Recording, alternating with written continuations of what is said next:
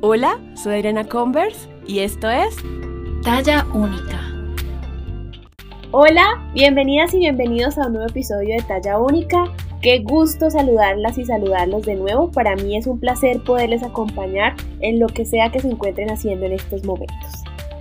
Hoy tenemos dos invitados muy especiales, la invitada principal, por supuesto, Ita María, mi esposa de la moda, y mi invitado secundario, Frito, uno de los gatos de Ita, que durante la grabación estuvo por ahí haciendo ruido. No sé qué tanto ustedes puedan percibirlo, pero pues por ahí de pronto en algunas partes lo escucharán. Mucha gente yo creo que se habrá preguntado que por qué Ita todavía no aparecía por estos lares de talla única, pero la verdad es que estábamos esperando el lanzamiento de su libro, queríamos hablar del tema, yo quería que ella estuviera aquí para que nos contara sobre cómo fue el proceso del libro. Yo fui un testigo cercano de este proceso tan maravilloso y la verdad quiero decirles, he leído gran parte del libro. Es maravilloso. Es un libro hecho con mucho amor. Creo que Ita siempre ha sido muy reservada en muchos temas y en el libro abre su corazón de muchas maneras. Entonces, para mí, qué felicidad que esté aquí para contarnos cómo fue este proceso. Hablamos también de nosotras, de nuestra amistad, un poco de empatía, de sororidad y respondimos algunas de las preguntas que nos enviaron por Instagram. Entonces, bueno, ya no me adelanto más. Así que esta fue mi charla con Ita María y bueno, espero que la disfruten. Hola, Miti. Hola, Adri, qué emoción. Este es creo que mi primer podcast como invitada y como cualquier otra cosa en el mundo y universo de los podcasts. Qué emoción. Pues mejor aún porque es el podcast de tu esposa y me alegra mucho. La gente dirá, ¿por qué hasta ahora? Pero es que estábamos guardando este episodio para un momento muy especial y es el lanzamiento del libro de Ita que es, se llama Que el privilegio no te nuble la empatía con la editorial Planeta, que también es mi casa, y estoy muy feliz de que hoy podamos hablar del libro, de nosotras, de cómo fue todo este proceso cuando lo escribiste, y bueno, de las, y responder un poquito las preguntas que nos dejaron las chicas en Instagram. Entonces, bienvenida, qué rico que estés aquí, y voy a comenzar por el principio, así que les voy a contar un poquito sobre ella. Ita es caleña, feminista y economista, cofundadora de la colectiva feminista Las Viejas Verdes, experta en marketing y estrategia, análisis de tendencias y comportamiento del consumidor. Con una década de experiencia en generación de contenidos, nuevas narrativas, construcción de comunidades virtuales y comunicación digital. Tallerista y conferencista de mercadeo, redes sociales y moda en América Latina. Líder de opinión y pionera de los blogs de moda y estilo personal en Colombia. Creadora del blog De la moda y otros demonios amante y autoproclamada embajadora defensora del chontaduro con sal y miel. bueno, y las personas dirán, ¿por qué hasta ahora Ita está en este podcast? Y no, créanme que todo fue planeado porque queríamos dejar este episodio para un momento muy especial, que es el lanzamiento del libro de Ita, que el privilegio no te nuble la empatía, que también es con la editorial Planeta. Bueno, quiero empezar por lo primero y es, ¿qué es la empatía para ti? Bueno, e, empezamos por, por, lo, por lo más difícil para mí. En el libro incluso creo que abordo el tema de la empatía desde, desde el reconocer que no pretendo explicarla, no es mi intención ni, ni la intención del libro tampoco, definir o redefinir la empatía. Ya, ya creo que eh, está súper supremamente explotado el término, se ha mancillado incluso muchísimo desde, desde los campos del coaching y, la superación personal. Y tampoco creo en, los, en las definiciones estáticas, pues no creo en la RAE comenzando por ahí como, como camisa de, fuerza. Eh, pero obviamente todos, todos entendemos la empatía quizás como, como esa habilidad de ponernos en los zapatos de otras personas, en los zapatos en las realidades más que, más que en cualquier cosa de otras personas. Entonces, partiendo de ahí, pues creo que hay mucho por desmenuzarle al tema. Para mí la empatía es, es, un ejercicio muy difícil, eh, no consciente, que no nos enseñaron, que apenas estamos explorando y por eso también me cuesta tanto definirlo. Y, y no quiero ser yo quien lo defina. Desde mi, desde mi, desde mi lugar, mi propuesta o mi invitación es a que hagamos de la empatía un acto político, que entendemos la, necesidad de entender también las otras realidades, esas realidades que son ajenas a, la nuestra, con lo que no vivimos, con lo que no crecimos, que es lo que tanto nos cuesta entender y, que también es dificulta un montón la vida, ¿no? Y, ahora sobre todo las, las luchas, entender las luchas ajenas y apoyarlas y ser útiles para las luchas ajenas, las que no son las nuestras propias. Entonces, pues para mí sería maravilloso que entendiéramos la empatía como un acto político en el momento en el que entendiendo esas otras realidades y entendiendo también, reconociendo nuestros privilegios, pues decidimos tomar acción, nos damos cuenta de eso, tomamos acción y hacemos que esa empatía vaya más allá de, ok, entiendo la realidad ajena y me pongo en los zapatos ajenos, pero ¿y qué voy a hacer para cambiarla? ¿O qué puedo yo hacer desde mi realidad para cambiar estas otras realidades o estas otras problemáticas también? Y, por eso me parece que, hay que hay que politizarla, hay que politizar, politizarlo todo, pero ya que hablamos de la empatía, pues para mí sería un acto político. El libro se llama Que el privilegio no te nuble la empatía y viene de esta frase que es de tu autoría y que se volvió viral y atravesó continentes, fronteras, que estuvo sonando mucho durante la época de las marchas, pero realmente esta frase nació hace un par de años, creo, me corregirás si no. ¿Cómo nació esa frase? ¿En qué momento de tu vida llegas a este pensamiento tan lindo que, pues, que transformó muchas personas y las redes sociales en ese momento? Bueno, yo, frente a esto, no sé si quiera yo atribuirme la autoría porque no sabemos si incluso antes alguien lo pensó y alguien lo dijo en algún otro lugar y quizás sin, sin tener redes sociales, no sé.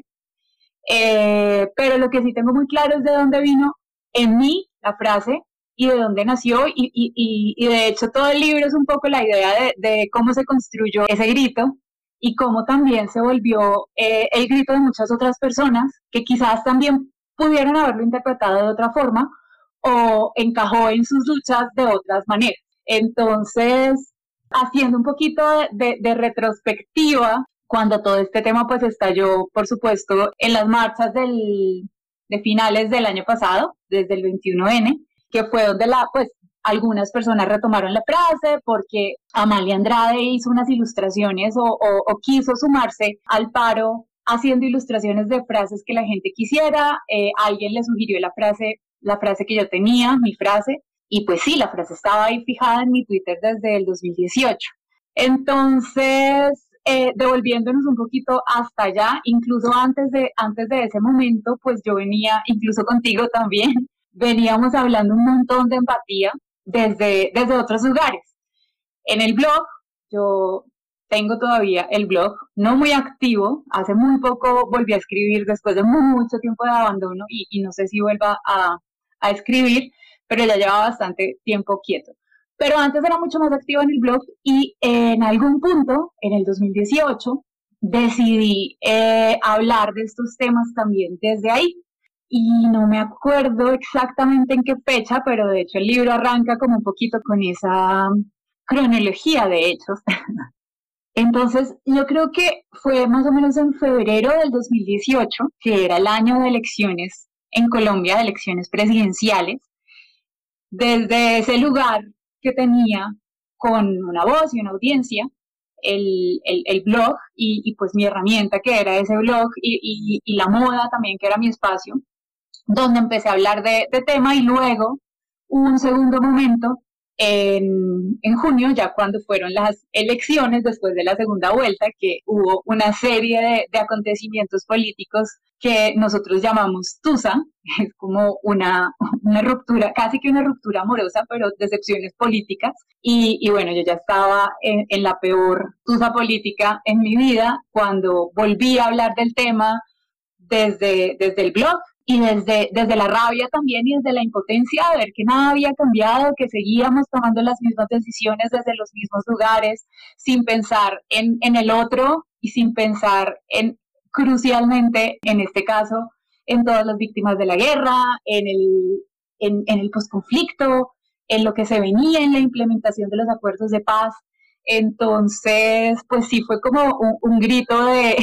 de mucha rabia y de mucho desahogo recuerdo que al principio, en, en, en el primer post eh, donde ya estaba articulando un poquito las ideas. Bueno, todo esto también venía desde, atrás y también lo, abordo y lo retomo en el libro. Yo trabajaba en una agencia de pronóstico de tendencias que se llama WGSN, que es la más importante, creo yo, en el mundo.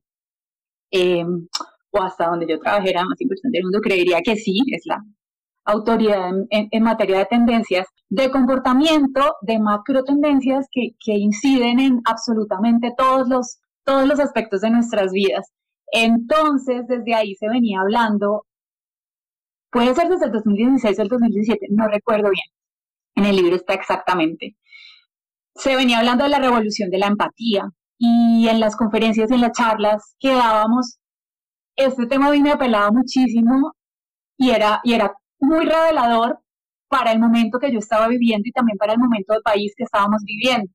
Entonces el tema de la revolución de la empatía pues me empezó a calar y a calar y a calar y recuerdo que contigo hablábamos mucho de empatía desde la amistad y creo que también hicimos un live hablando de eso, bueno, en, empezamos a llevarlo como a las redes sociales, entonces en simultánea pues también venía todo el proceso del feminismo, desde el feminismo también, el cuestionamiento de los privilegios y, la constante,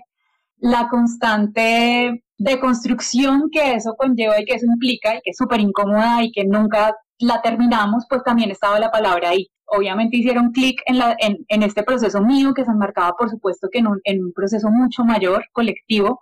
eh, y que cruzaba muchos temas, ¿no? El feminismo, la paz, el, la política, la voz pública, mi lugar en el mundo, mi lugar en la moda, del que terminé exiliándome un poco porque ya no era compatible. Y, bueno, eso fue todo, creo que fue todo un viaje y todo un proceso también inconcluso. Eh, y, y, está muy chévere pues volver a eso, aunque creo que editaría un montón, creo que cambiaría muchas cosas, pero en ese momento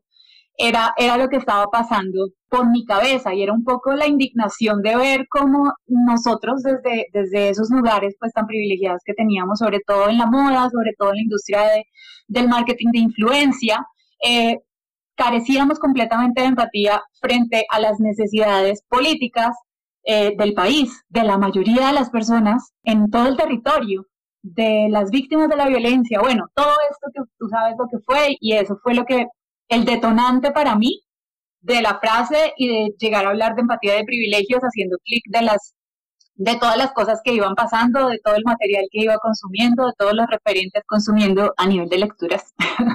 de todos los referentes, de las macros que, que teníamos que presentar en WCN y pues por supuesto que tenía que estudiar y nada, así, así pasó. Recuerdo incluso que la primera vez que creo que el, esbozo de frase ya empezaba a aparecer por ahí en el blog o, o por lo menos hablaba de las dos, de las dos conceptos,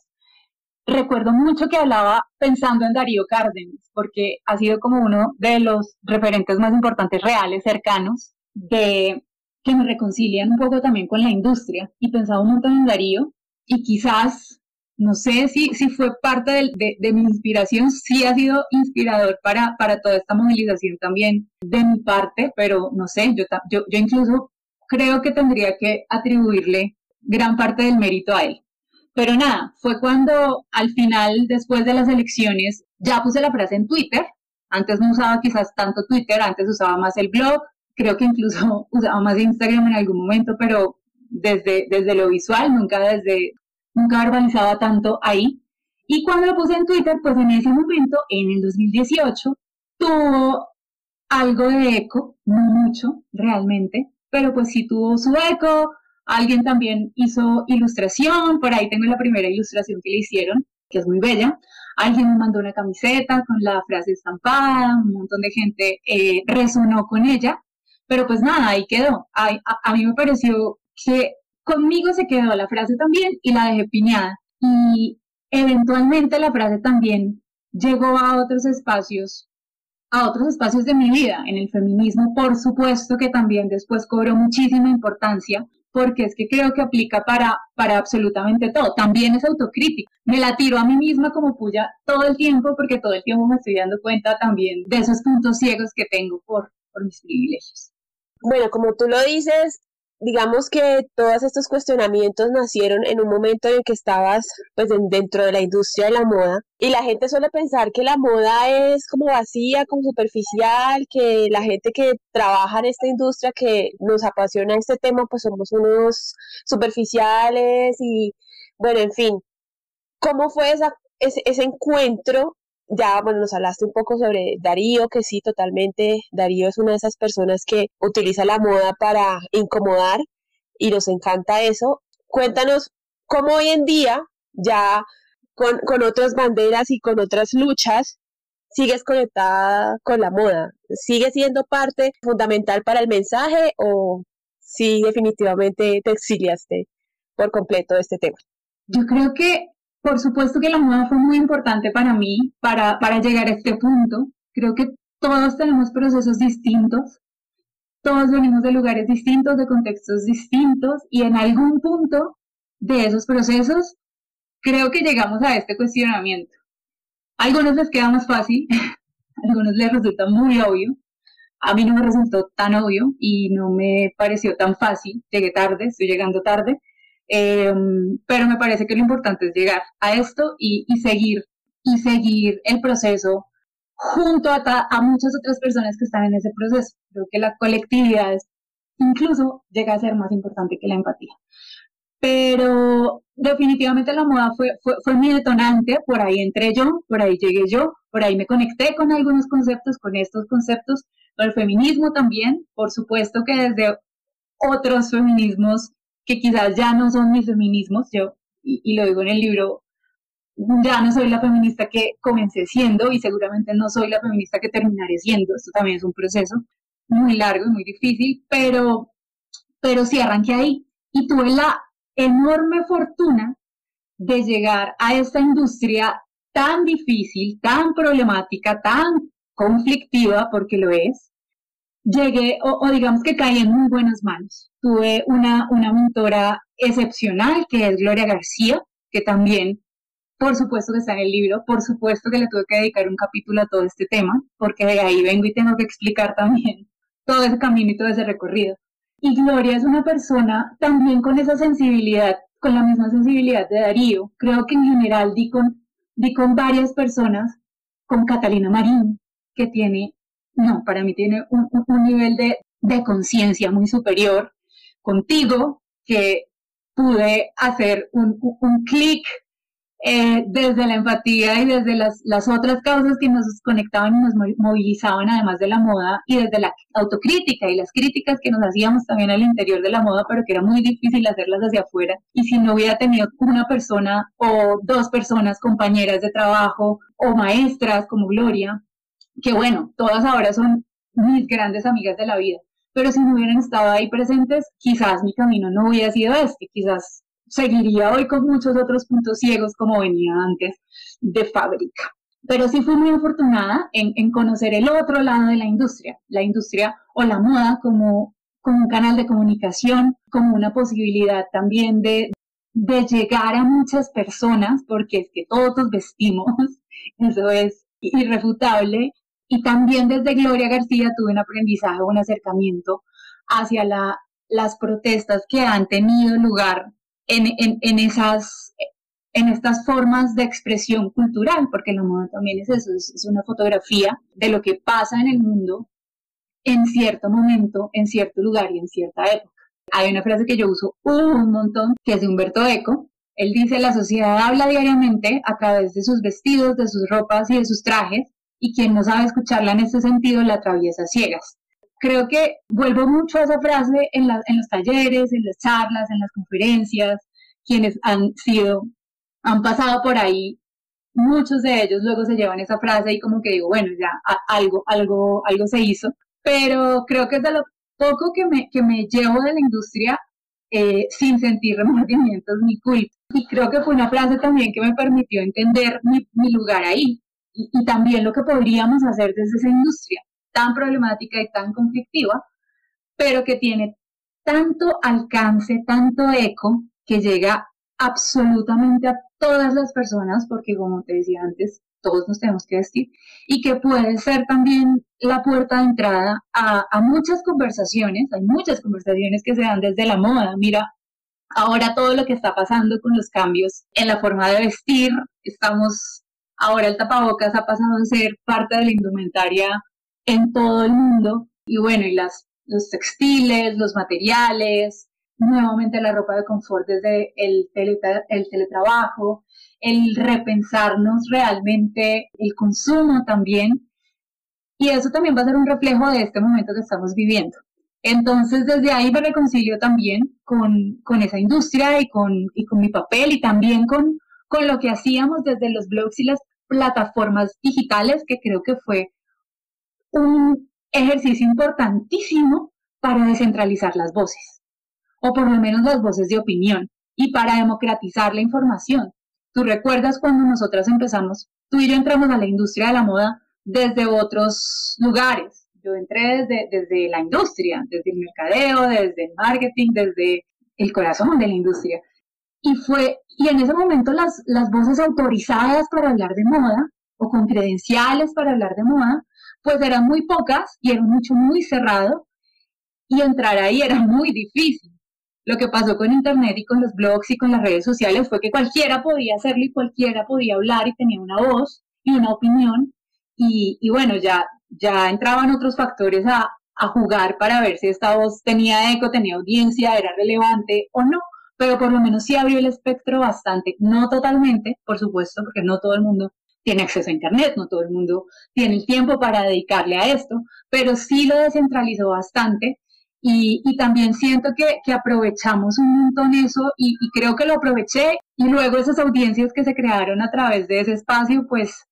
también crecieron conmigo y también creo que eh, evolucionaron mucho esos conceptos que quizás sí desde la moda eran frívolos y superficiales y por supuesto absolutamente permeados por el marketing porque también era lo que yo hacía y era, y era de donde yo venía, pero no se quedaron ahí y creo que eso es valioso también verlo como una puerta de entrada para muchas personas que quizás no llegan a, a estos conceptos tan importantes y tan, y tan profundos desde lugares igualmente profundos como la academia o incluso las propias luchas que se dan desde, desde el territorio y desde la calle, pero lo importante es llegar, lo importante es entrar y también no quedarnos en esos primeros acercamientos. Ir desmenuzando, como quitándole las capitas a la cebolla, ya es pues parte del proceso personal de cada uno.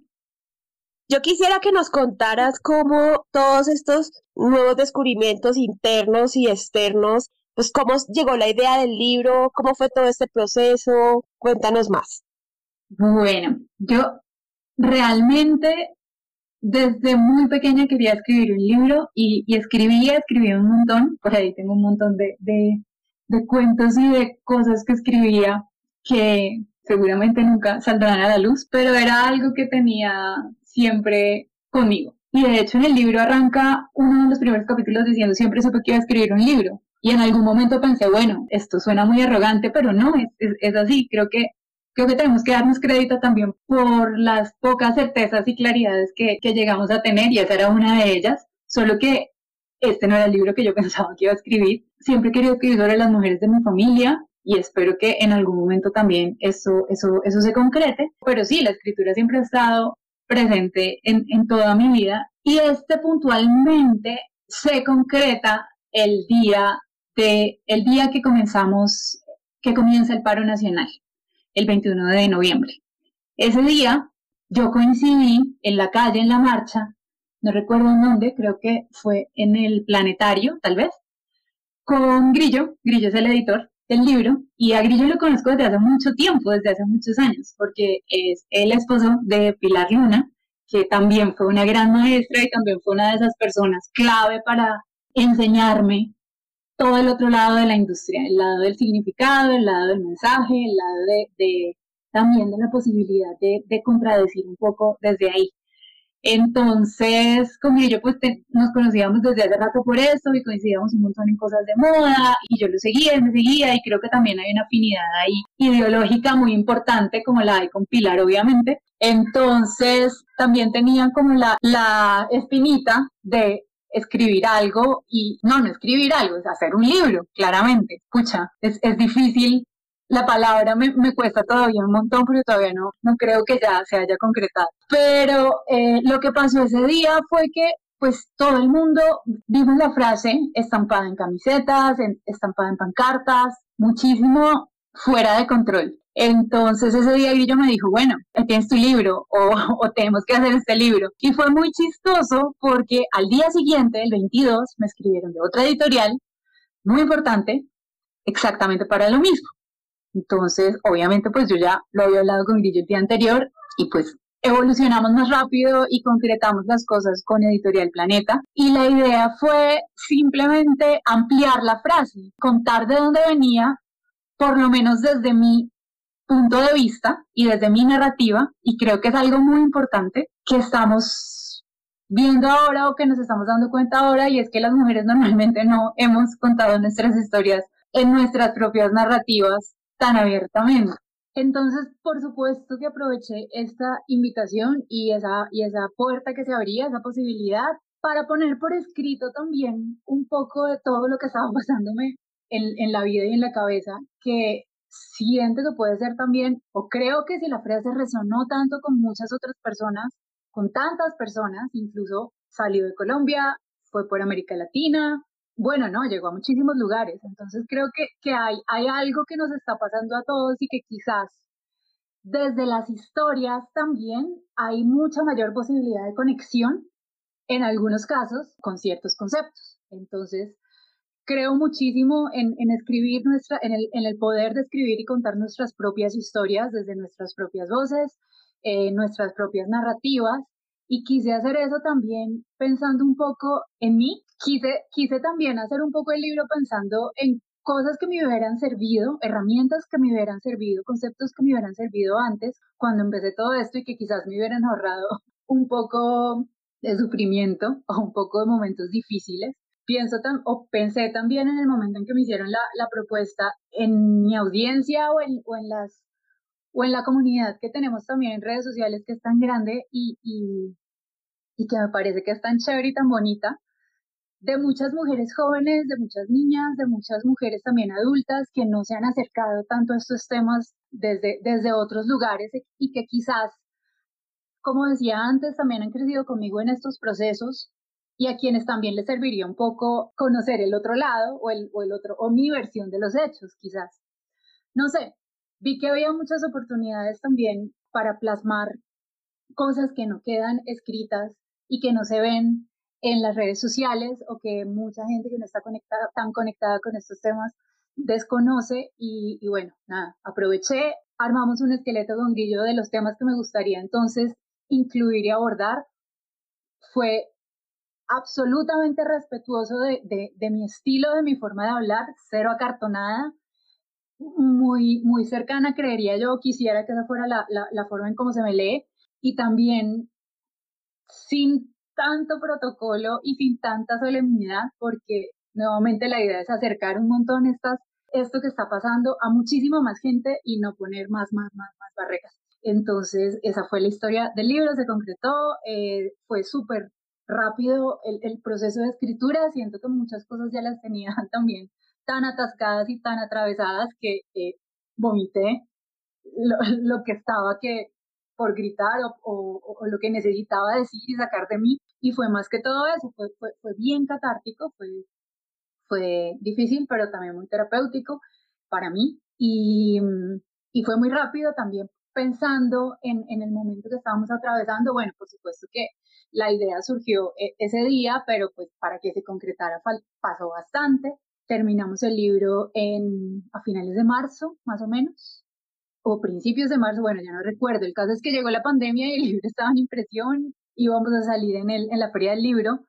y por supuesto todo se aplazó, se canceló, se pausó hasta ahora que por fin, por fin voy a ver, vamos a tener el libro en las manos. Por fin, sí, yo estoy anhelando ver ese libro y sentirlo ya en mis manos. ¿Qué miedos tenías o tienes al escribir el libro? Hablando un poco también de lo que mencionabas ahora, de las audiencias, que, tan, que pues, tenemos un, una audiencia grande, ¿qué miedos tienes? Yo creo que escribir el libro, un libro también es permitirse ser vulnerable en muchos sentidos ¿Qué miedos tienes ahora en estos momentos o, tenías o ya pasaron sobre escribir el libro? Bueno, yo creo que los miedos son todos. Tuve todos los miedos, muchas veces estuve contemplando mejor no escribir el libro,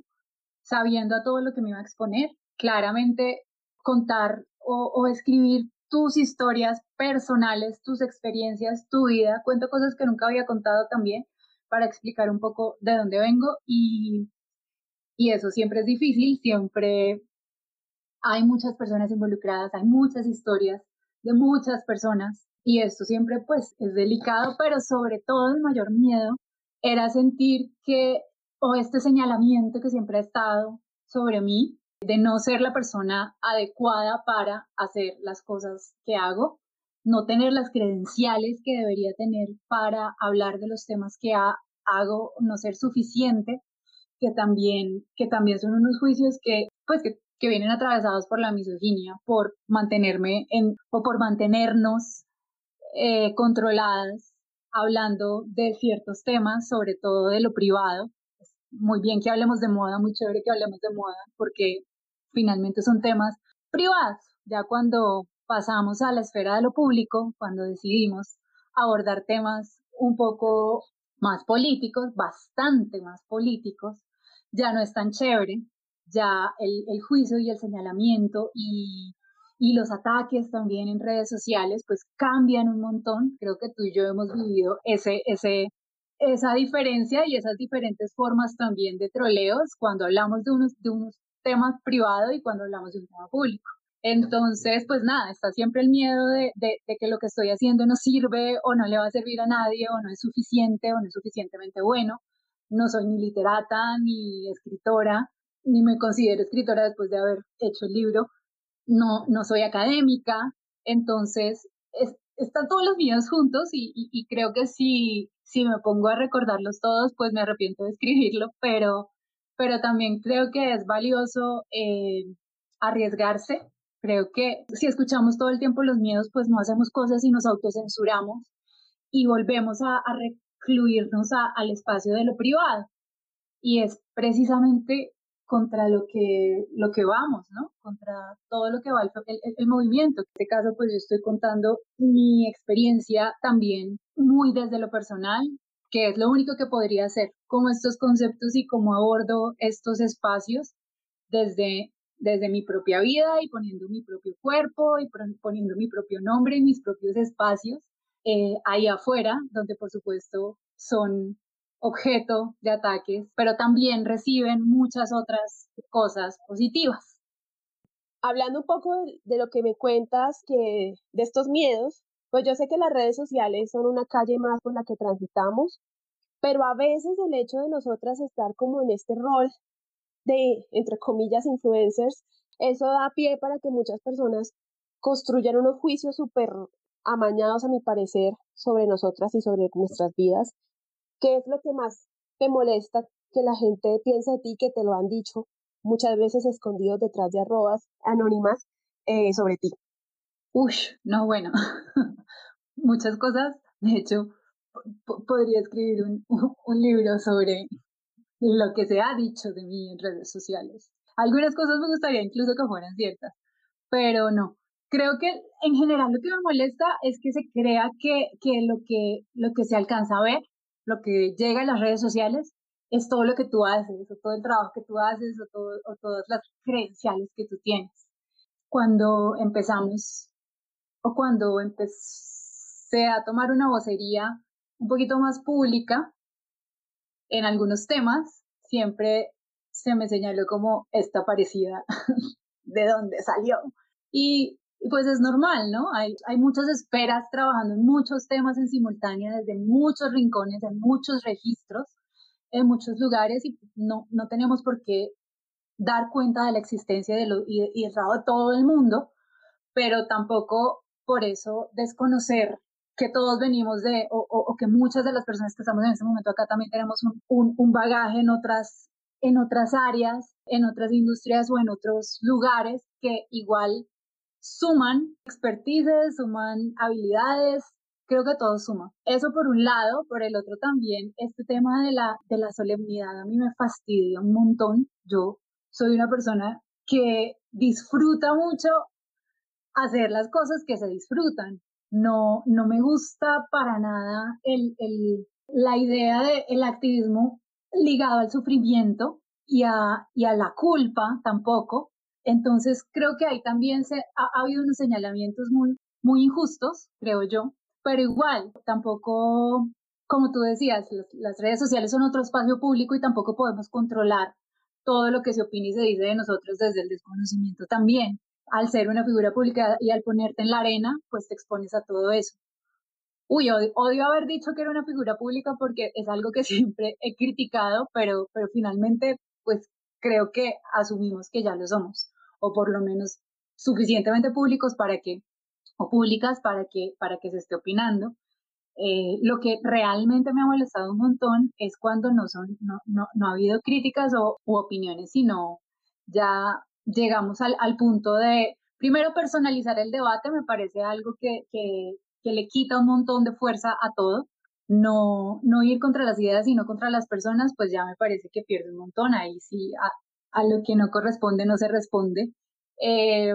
me molesta un montón la mentira, por ahí sí creo que no, no la voy y, me parece muy necesario también cuando tienes una diferencia de opinión con otra persona, ponerte a, a, montarle vainas que no, a tener que, a necesitar inventar cosas sobre esa persona para desacreditarla, quizás porque, no sé, desde, desde, desde las ideas o desde, o desde la argumentación, pues no, no hay por dónde, porque muchos de esos ataques, de esos juicios, también van contra todo lo que, lo que defendemos. Y, y ahí caemos muchos también. Yo también he caído en embarrarla horrible, horrible en, algunas, en algunos debates en, en redes. Creo que las redes no son el espacio para los debates porque personalizamos todo y cuando personalizamos y cuando nos enganchamos, la cagamos. Yo he tenido ahí dos, dos momentos que digo, miércoles, me odio, la borré mal, y creo que es por eso, y ese, y ese aprendizaje también me lo he llevado y, y también quisiera compartirlo con, con, toda la gente que se anima a hablar de estos temas en esos espacios, no personalizar los debates, no tomárselo todo personal tampoco y saber cuáles son los espacios para dar unas peleas y cuáles no son los espacios para dar esas peleas porque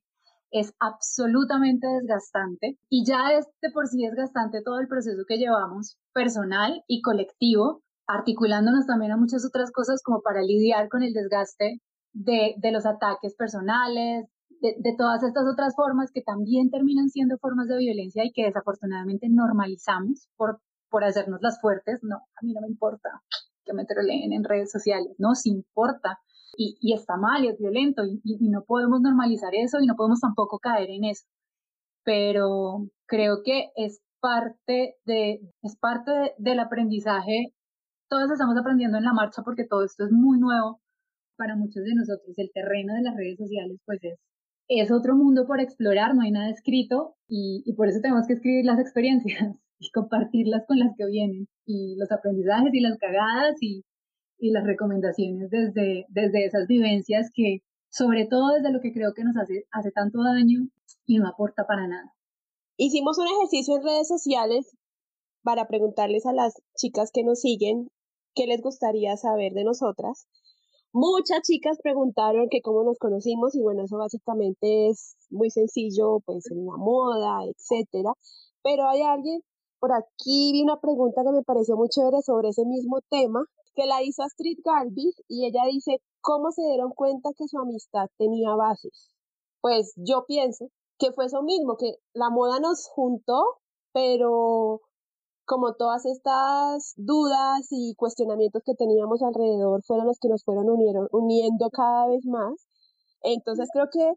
darnos cuenta que teníamos más en común de lo que podríamos pensar, así parezca, pues, o sea, físicamente, pues sí, estamos muy alejadas, yo no te puedo prestar ropa, pero sí hay muchas otras cosas en las que estamos muy de acuerdo y creo que eso fue lo que realmente nos unió más allá de la moda, ¿cierto? Bueno, primero si me puedes prestar cosas, tengo fotos con ropa tuya, eh, con un pareo por allá en donde fue esto, Tierra Bomba, y con accesorios tuyos, hasta botas me he puesto. Sí, yo creo que es muy curioso porque, porque empezamos o nos conocimos en ese espacio en la moda y atravesadas como por todas estas problemáticas de la moda, incluido pues lo, superficial que puede llegar a ser el, el, trato en, ese mundo y también que es un mundo dominado por los egos y, y por las apariencias innegablemente. Creo que es, un, es, es, difícil tener amistades reales ahí, pero tengo muchas. Eh, te, tengo a ti, tengo a Gloria, tengo a Cata, tengo a Tati, no, son muchas. Y, y sí creo que en, en el caso tuyo particularmente nos unieron muchas cosas, muchas cosas más allá de la afinidad de trabajar en una misma industria o de tener una misma pasión o de hablar de, un mismo tema. Creo que nos dimos cuenta en ese proceso que también siento, yo no soy especial para nada, es un proceso que nos ha tocado generacionalmente a nosotros vivir y atravesar con las herramientas que tenemos, todos de diferentes formas, pero creo que si coincidimos y si hicimos clic en tantas cosas, en los momentos en los que los hicimos fue porque estábamos atravesando por esos momentos desde diferentes lugares. Creo que lo digo yo en el prólogo de tu libro y lo dices tú en el prólogo de mi libro, en uno de los prólogos del libro. Eh, entonces no lo voy a spoilear, pero creo que es eso. Las bases tienen que ir en la admiración y el respeto, por supuesto. Para mí, sin eso no, no hay nada pero también en la, en la afinidad, en lo que crees. Yo sí soy mucho de alejarme de personas que siento que van en contra de lo que yo defiendo y por supuesto de acercarme y aferrarme a las personas que, que son o que están del lado que yo considero correcto. Ahora, yo no sé si yo tenga la verdad absoluta de todo esto, no, no lo proclamo, es mi verdad y es mi teoría y es lo que yo creo que es el lado correcto y lo que yo creo que funciona y que suma y en las causas en las que creo. Y contigo fue todo eso, es como, uff, Adriana, en algún momento también todo era eh, detrás de las pantallas, ¿no? Porque en pantalla solo compartíamos lo que estaba bien visto compartir, pero algo detonó creo yo generacionalmente también, y empezamos a sacar esos pensamientos y esas ideas y esas, y esas ideologías también afuera de las pantallas, a través de lo digital. Y eso fue muy poderoso, Adri, porque muy pocas personas lo hacían en nuestro espacio, estaba muy mal visto, porque tenía, contrario a lo que mucha gente piensa, tenía consecuencias negativas, tenía un estigma negativo, se perdían un montón de no sé por qué, creo que toda esta idea de, es que hablan de feminismo, hablan de estos temas porque ganan seguidores, esto tiene que venir de alguien que definitivamente no conoce el mundo de la moda y del marketing de influencia. Todo lo contrario, son temas muy difíciles de, de tratar y por eso mucha gente prefiere hablar de empoderamiento y no de feminismo y lavar, lavar un montón esos conceptos para no incomodar, para no quedar mal ni con Dios ni con el diablo. Entonces, claro, cuando nosotras tomamos unas posturas, pues a mí por lo menos me, tildaron de todo, de problemática, de polarizadora, de difundir el discurso de odio todavía hoy. Y, y es muy chistoso porque eso viene de que es tan complicado, pero del otro lado a veces soy incluso todo lo contrario, la, la, más, la más tibia incluso. Y, y, es muy charro porque, pues claro, estamos hablando de, de, de un espectro muy amplio de muchos lugares también y de muchos registros y nosotros ahí remando en la mitad para ver cómo logramos defender esto es lo que creemos, avanzar en esos, en esos procesos personales, aportar y, con toda pues la carga que esto nos ha traído. Entonces yo siento que la base de nuestra amistad fue que vivimos eso en simultánea y, y, estuvimos ahí la una para la otra, para apoyarnos, para conversar, para preguntarnos también, porque por supuesto que hay muchas dudas y no tenemos todas las respuestas. Y es algo que digo en el libro y es, esto en soledad me parece una trampa mortal. No creo en los activismos solitarios, no creo en las personas que estén atravesando este tipo de procesos en solitario, o sí creo, pero no le veo futuro porque me parece muy peligroso. Primero porque es difícil y necesitas esa contención. Bueno, estas personas a las que puedes acudir con completa confianza, pues te quedas sola recibiendo todo esto y, hijo, pucha, me parece peligrosísimo en términos de salud mental, en términos de, autocuidado, en términos de desgastarse física y emocionalmente. en términos también de, de minar tus relaciones con las otras personas, porque esto te afecta y también afecta a tus círculos personales. Entonces creo que, que en eso está la base también de, de nuestra amistad y, por eso es tan fuerte y por eso es muy curioso que nunca, nos, nunca peleamos. Es como esa certeza de tener a alguien a quien aferrarte y a quien llegar y que no te va a dejar sola en los momentos en los que tanta gente te, si te deja sola o, o te tienes que terminar alejando también de tanta gente y rompiendo vínculos, porque esto también es de cuestionar un montón de cosas y eventualmente, eventualmente no logras hacer la negociación y eventualmente dices, yo rompo, rompo de esta industria, rompo de este trabajo, rompo de este grupito de amigas, y, y si te quedas sola, pues a la mierda todo. Hablando de eso también, muchas chicas, por decir algunas, Manula Chama, Cindy Fons M, Flaca MP, que si alguna vez nos habíamos peleado, y no, nunca nos hemos peleado, pero tampoco quiere decir que las amigas que, no, que peleen, pues no son amigas, ¿no? Nosotras, a veces por nuestras personalidades, eh, Pisces con Tauro no hemos peleado, pero pero no significa pues que si ustedes han discutido con sus amigas o algo, pues no son sus amigas, ¿no? O sea, también porque no pueden, no, siempre estamos de acuerdo en todo, pero pues no, no hemos peleado. Pues. Esta pregunta va directo a mí, de la luna es mujer, eh, ella me pregunta, ¿cómo traes a tierra una Piscis? eh, te traigo a tierra, pero tú también me haces a mí ser más social. Yo no soy tan social y tú has hecho que yo conozca a mucha gente valiosa que si no fuera porque tú, por a través tuyo, no las conocería, porque yo no soy tan social como, como quisiera y, te ha hecho que una Tauro sea más abierta eh, y, y Pisces y, y, Tauro ha hecho que, que Ita a veces aterrice, aterrice, pero no, no siempre, siempre yo en las nubes, pero bueno. No, yo, yo creo que sí me has aterrizado un montón porque yo tiendo a exagerar y a sobredramatizar muchas cosas. Entonces, como que cuando llego a ti, eh, me, me, me, muestras la realidad de la dimensión, veo que estoy exagerando y digo, ok, confío, confío en Adriana, la confianza es tal, es tan ciega que, que me baja de las, de las encintadas que me pego y, y uff, me hace evitar engancharme en unas conversaciones densísimas que te agradezco un montón. M.Vega C, ¿qué es lo que más admiran la una de la otra? Eso yo no creo que me toca hacer un podcast nuevo de solo, solo ese tema, pero yo puedo decir que yo admiro mucho la capacidad de, de verdad, de sentir empatía y de defender causas que, digamos, a ti no te atraviesan por ejemplo, yo muchas veces me he sentido cuidada por ti y, y pues tú nunca has habitado un cuerpo como el mío, pero sin embargo estás ahí siempre sin señalamientos, sin juicios y ahí presente. Y también admiro mucho la valentía con la que has asumido el costo social de abanderar muchas cosas, porque como tú misma lo decías, aquellos que digan que hablas de feminismo o hablamos de estos temas por likes y por seguidores, pues no conocen realmente cómo es esto, como cada vez que uno hace un post o generando un contenido que cuestiona y que critica, pues la oleada de unfollow siempre bien llega. Y esa valentía con la que tú asumes muchas, muchos temas, pues yo la admiro porque yo, yo sí me confieso que, que yo trato de esquivar muchas veces el odio porque ya sé que por el simple hecho de tener esta talla que tengo y este cuerpo, ya recibo odio per se, entonces sí trato siempre de, no, no, no ponerme a ganarme otros odios, ya suficiente con, el, con, ser gorda, que para muchos es pecado, pero a ti, tú no dudas en hacerlo muchas veces, así no sean causas que te atraviesen y eso lo admiro muchísimo. Y me puse sentimental. Yo también voy a llorar. Yo de Adriana, a ver, es que también creo que haría un podcast. Está. Yo creo que lo que más, más, más admiro de ti,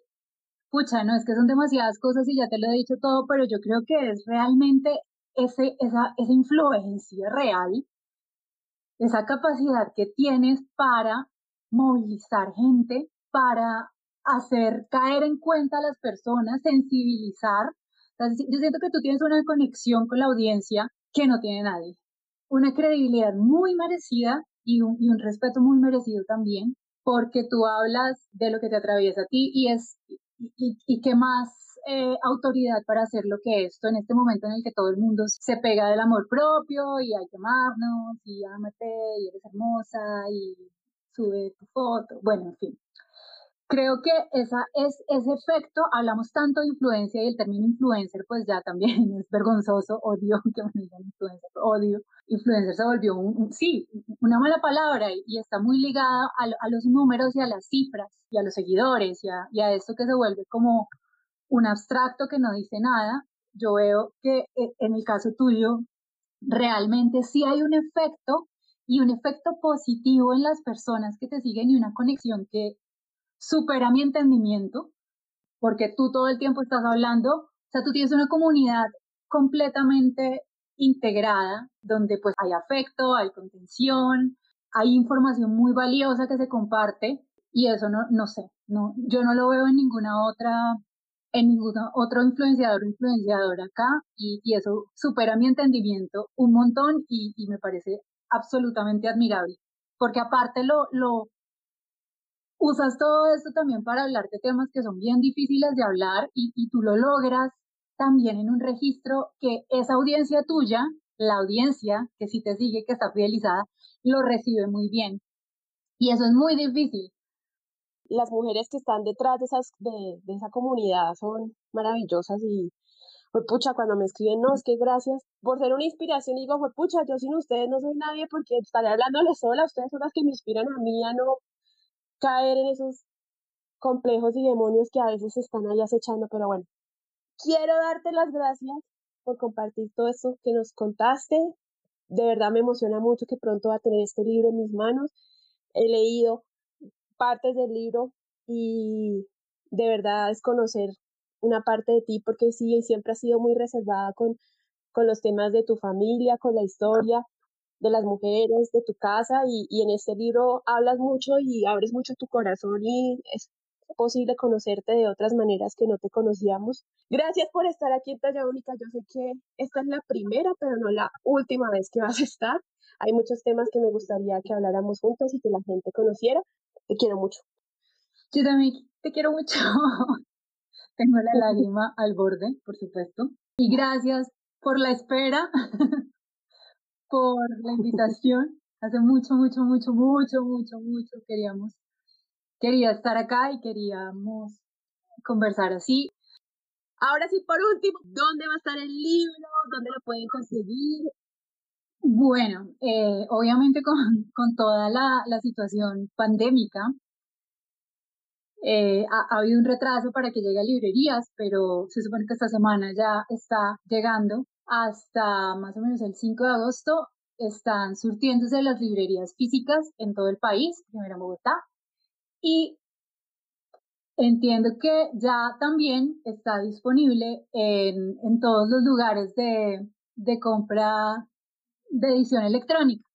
Está en Amazon, está en Apple Books, está en Google Play, está en casalibro.com, está, bueno, está en todos esos lugares, en la, de hecho en la, red, en la web de Planeta pueden buscar todos los lugares donde lo pueden comprar. Y creo que también se puede descargar el ebook, por supuesto. Está en todas partes, hasta en Manhattan. Bueno, esta fue mi conversación con mi Iti, mi esposa de la moda. Te quiero mucho y bueno, que, que sea pronto que vuelvas a estar por aquí. Yo también te amo, gracias Adri. Bueno, esa fue nuestra charla con Ita María. Como vieron, fue una conversación entre amigas, nos habló de su libro, de cómo fue este proceso y me emociona muchísimo. De verdad sé que va a ser un éxito y le va a ir muy bien a ese libro porque Ita lo escribió con todo el amor y la dedicación del mundo. Quiero agradecerles todo el apoyo que ha recibido Talla Única a través de sus mensajes, de sus comentarios, también cuando comparten los episodios en sus redes sociales. Esto de verdad nos ayuda muchísimo a crecer y que cada vez más personas escuchen Talla Única. También quiero recordarles que nos pueden encontrar en Instagram como arroba somos y también seguirnos en todas las plataformas como Spotify, Apple Podcast, Deezer, Google Podcast y demás para que siempre estén conectadas y conectados con los nuevos episodios. Luisa Riveros desde Washington nos envía el siguiente mensaje. Hola Adri, felicitaciones por el podcast, me parece que escoges temas muy relevantes y este último en particular me pareció muy informativo, conciso y creo que es de gran utilidad para muchas personas. Sigue así. Gracias de nuevo por acompañarme y los espero en un nuevo episodio de Talla única.